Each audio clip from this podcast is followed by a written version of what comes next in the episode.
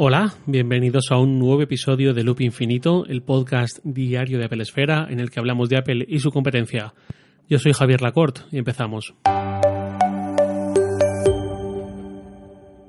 Antes que nada, quería pediros disculpas porque ayer, como muchos me avisasteis por Twitter desde muy temprano, hubo un problema cuando subimos el episodio a las siete y media de la mañana. El audio estaba corrupto y a mitad de episodio se perdía el sonido sobre las 9, 9 y cuarto ya estaba arreglado, hora española estoy hablando, pero bueno, quería disculparme por este inconveniente. Dicho eso, como os dije ayer al final del episodio, hoy voy a hablar de Microsoft a cuento del evento que celebró la semana pasada en el que presentó sus novedades en software, pero sobre todo en hardware.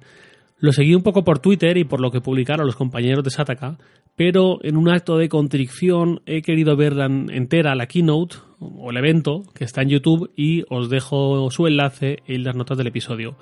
Porque no solamente me interesa ver lo que ha presentado Microsoft, sino también me interesa ver cómo lo ha presentado, de qué forma, con qué narrativa, qué puntos ha destacado de cada producto y en general cuál es el carácter actual de Microsoft.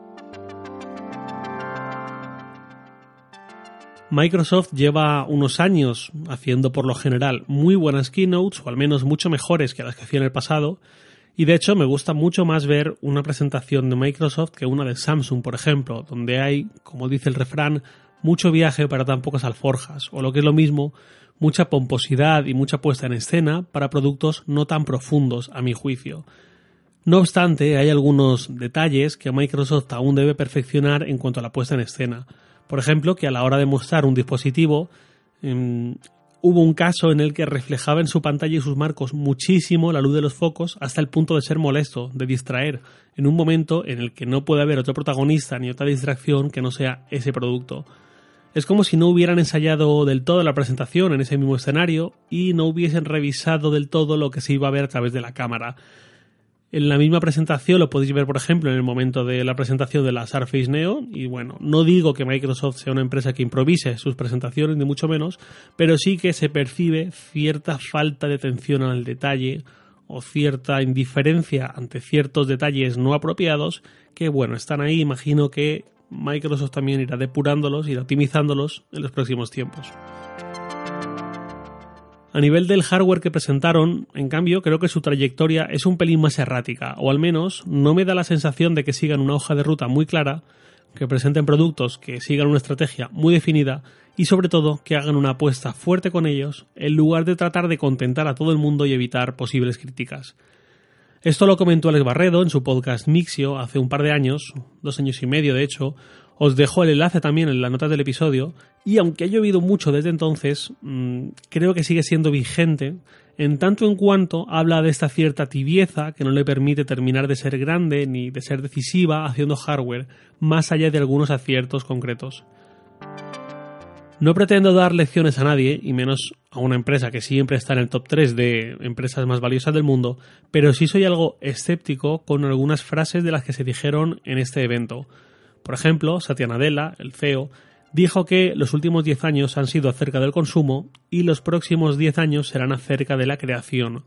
Precisamente creo que los años 2000 fueron acerca del consumo, cuando por herramientas y por el estado de la tecnología éramos menos consumidores, pero la década de los 2010 han sido el boom de la creación gracias al auge del smartphone, de las tablets, de las pantallas táctiles en general, en términos de fotografía como nunca hasta ahora, de vídeo, de composiciones. Precisamente ha sido la década en la que han florecido profesiones que son el único trabajo de mucha gente, centradas en el manejo de sus cuentas de Instagram, o sus canales de YouTube, o sus emisiones en Twitch, y realmente no solo canales o cuentas profesionalizados, sino muchas veces simples creaciones por puro ocio, por curiosidad personal, e incluso de los desarrolladores que han usado la App Store y la Play Store para multiplicar el negocio que hubiesen podido hacer sin ellas. Y eso también es creación, o lo que han conseguido con Minecraft, por ejemplo, que es de la propia Microsoft, en torno a la creatividad de un montón de personas que no solamente han consumido un videojuego, sino que han desarrollado su creatividad en torno a él. También ha sido la década de productos como Raspberry Pi, por ejemplo, pero bueno, Nadella sabrá por qué lo dice y qué previsiones tiene él. En cuanto a productos, interesante sobre todo en la medida en la que apuntalan el ecosistema de Microsoft y dan estas opciones a los usuarios de ese ecosistema que prefieren, como tanto proclamamos los usuarios de Apple, estos productos que combinan hardware y software de un único fabricante. En primer lugar, eh, Microsoft presentó dispositivos de lanzamiento inmediato. La Surface Laptop 3 creo que es muy obvio que es la respuesta al MacBook Air y además Microsoft aprovechó la debilidad de Apple con los teclados de sus portátiles para ir por ahí, para, entre comillas, hacer daño. Entre comillas que no se me entienda mal, porque además me parece muy bien que lo hicieran y si a Apple no le gusta, que hubiese hecho algo más por solucionar el problema en los últimos cuatro años. Sus precios son de 1.000 y 1.200 dólares más impuestos en función del tamaño y si lo comparamos con el MacBook Air, pues hay muy poquita diferencia con él en cuanto a precio. Y eso que Apple era la marca que tenía precios mucho más altos, que se aprovechaban de su monopolio de macOS y todo esto.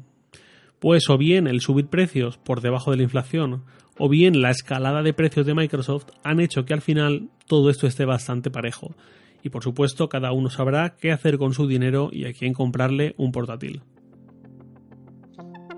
Luego están las Surface Pro 7 y Pro X, que la X es simplemente una versión de gama premium en comparación a la 7.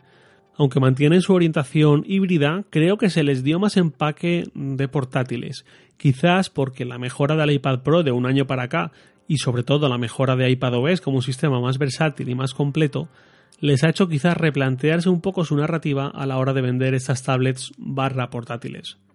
Y por último en este grupo, los auriculares Surface Airbuds. A primera vista son muy toscos. Cuando se lanzaron los AirPods hace tres años, hubo risas por su aspecto, por este palito colgando de la oreja, y lo que ha presentado Microsoft son auriculares con factor de forma circular que da la sensación de ser enormes al ponerlos en nuestras orejas. De hecho, algunas fotos promocionales, incluso de la propia persona de Microsoft que se los puso nada más presentarlos, pues mm, bueno, eran bastante cómicas, se hizo bastante chanza y casi que normal, ¿no? Desde el punto de vista puramente estético. Me recuerdan a los medidores de glucosa que llevan algunos diabéticos, pero en vez de en el brazo, directamente en la oreja.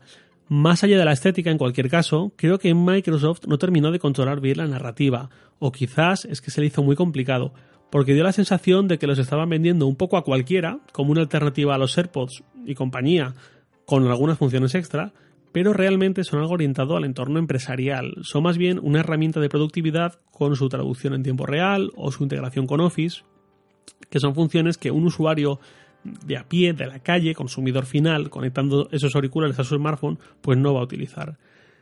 Si se quedan en ese entorno, en el laboral, en el empresarial, a Microsoft le puede ir bien con ellos. O todo lo bien que puede ir con un precio de 250 dólares, que para que lo pongáis en contexto, los AirPods con carga inalámbrica, los más caros que se venden ahora mismo, cuestan 200 dólares. Si intentan sacarlos al terreno de los auriculares personales, de consumo, digamos, no creo que tengan mucho que hacer e incluso pueden erosionar la marca Microsoft. Y tras esto, Microsoft presentó dispositivos a largo plazo que se lanzarán dentro de un año más o menos. Panos Panay, un personaje que puede gustar o no, pero seguro que indiferente, no deja a nadie, dijo que quería mostrar estos productos que aún están en fase de desarrollo para que los fans, los clientes y los desarrolladores estuvieran presentes en todo este camino desde una fase muy temprana hasta el día en que se pongan a la venta. Lógicamente, este hombre algo tiene que decir, pero creo que se le podría haber currado un poco más a la hora de excusarse.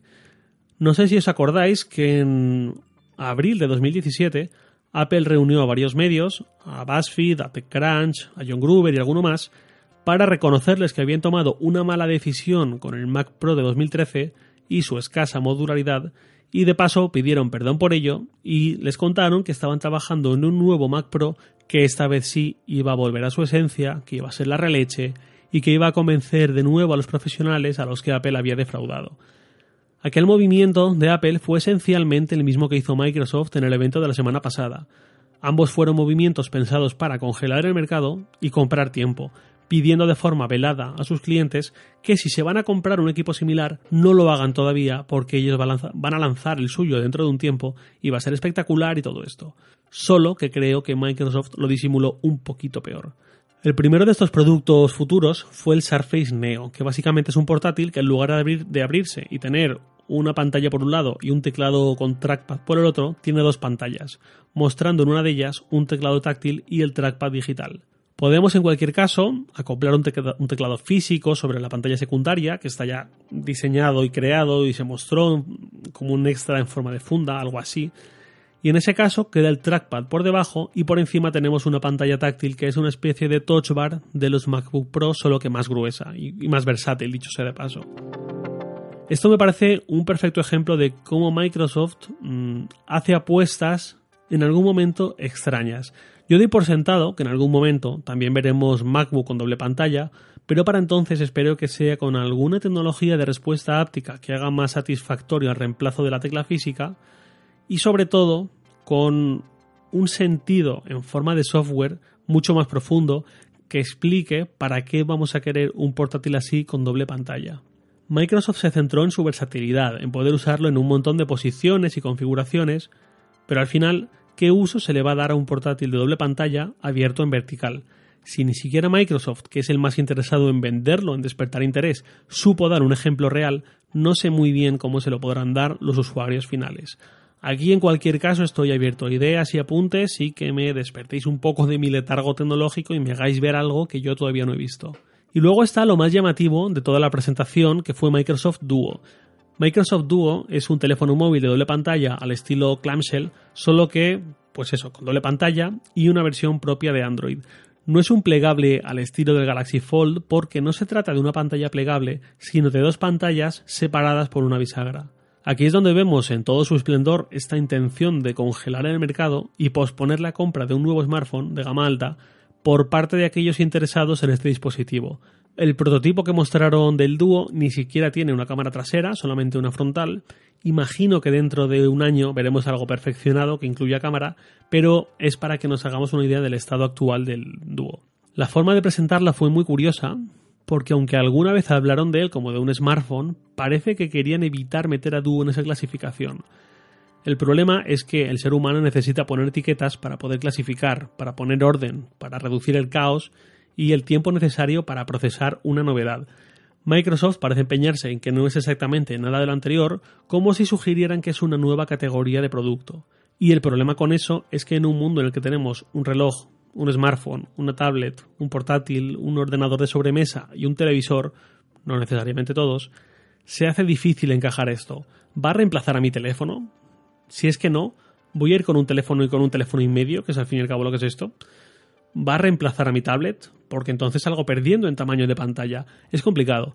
Con el MacBook de 2015, el primero que llegó con un solo puerto USB-C, vimos a muchísima gente muy crítica con Apple por lanzar este producto, argumentando que ellos necesitan mucho más puertos y que vaya rollo lo del dongle y que el salto a lo inalámbrico todavía no es algo viable que se puede hacer realmente y que, mm, pues bueno, lo cierto es que Apple no sacó ese portátil diciendo que va a ser su único ordenador y que todos íbamos a tener que pasar por el aro de forma inmediata, porque seguía habiendo otras opciones. Seguía estando el Mac Mini, sigue estando el iMac e incluso ordenadores de otras marcas, que no es que Apple esté matando al resto de fabricantes, sino que simplemente está lanzando una propuesta.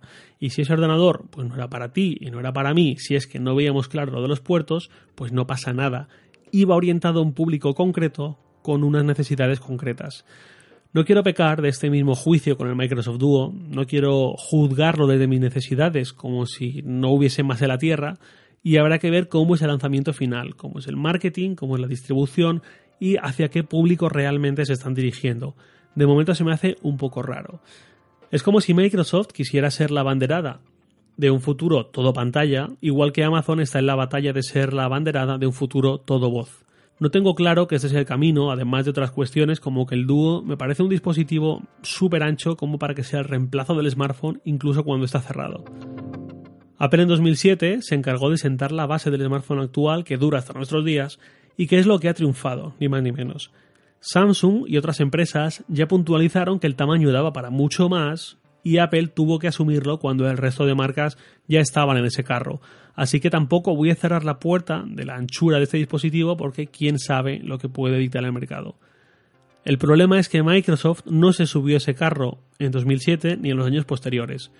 Su apuesta por Windows Phone salió muy mal y por el camino hubo malas decisiones, desfases temporales, apuestas muy tibias, por ejemplo, se rumoreó lo de un Surface Phone de 6 pulgadas orientado a la hiperproductividad, a una simbiosis perfecta con Windows, que podría haber arrasado las empresas.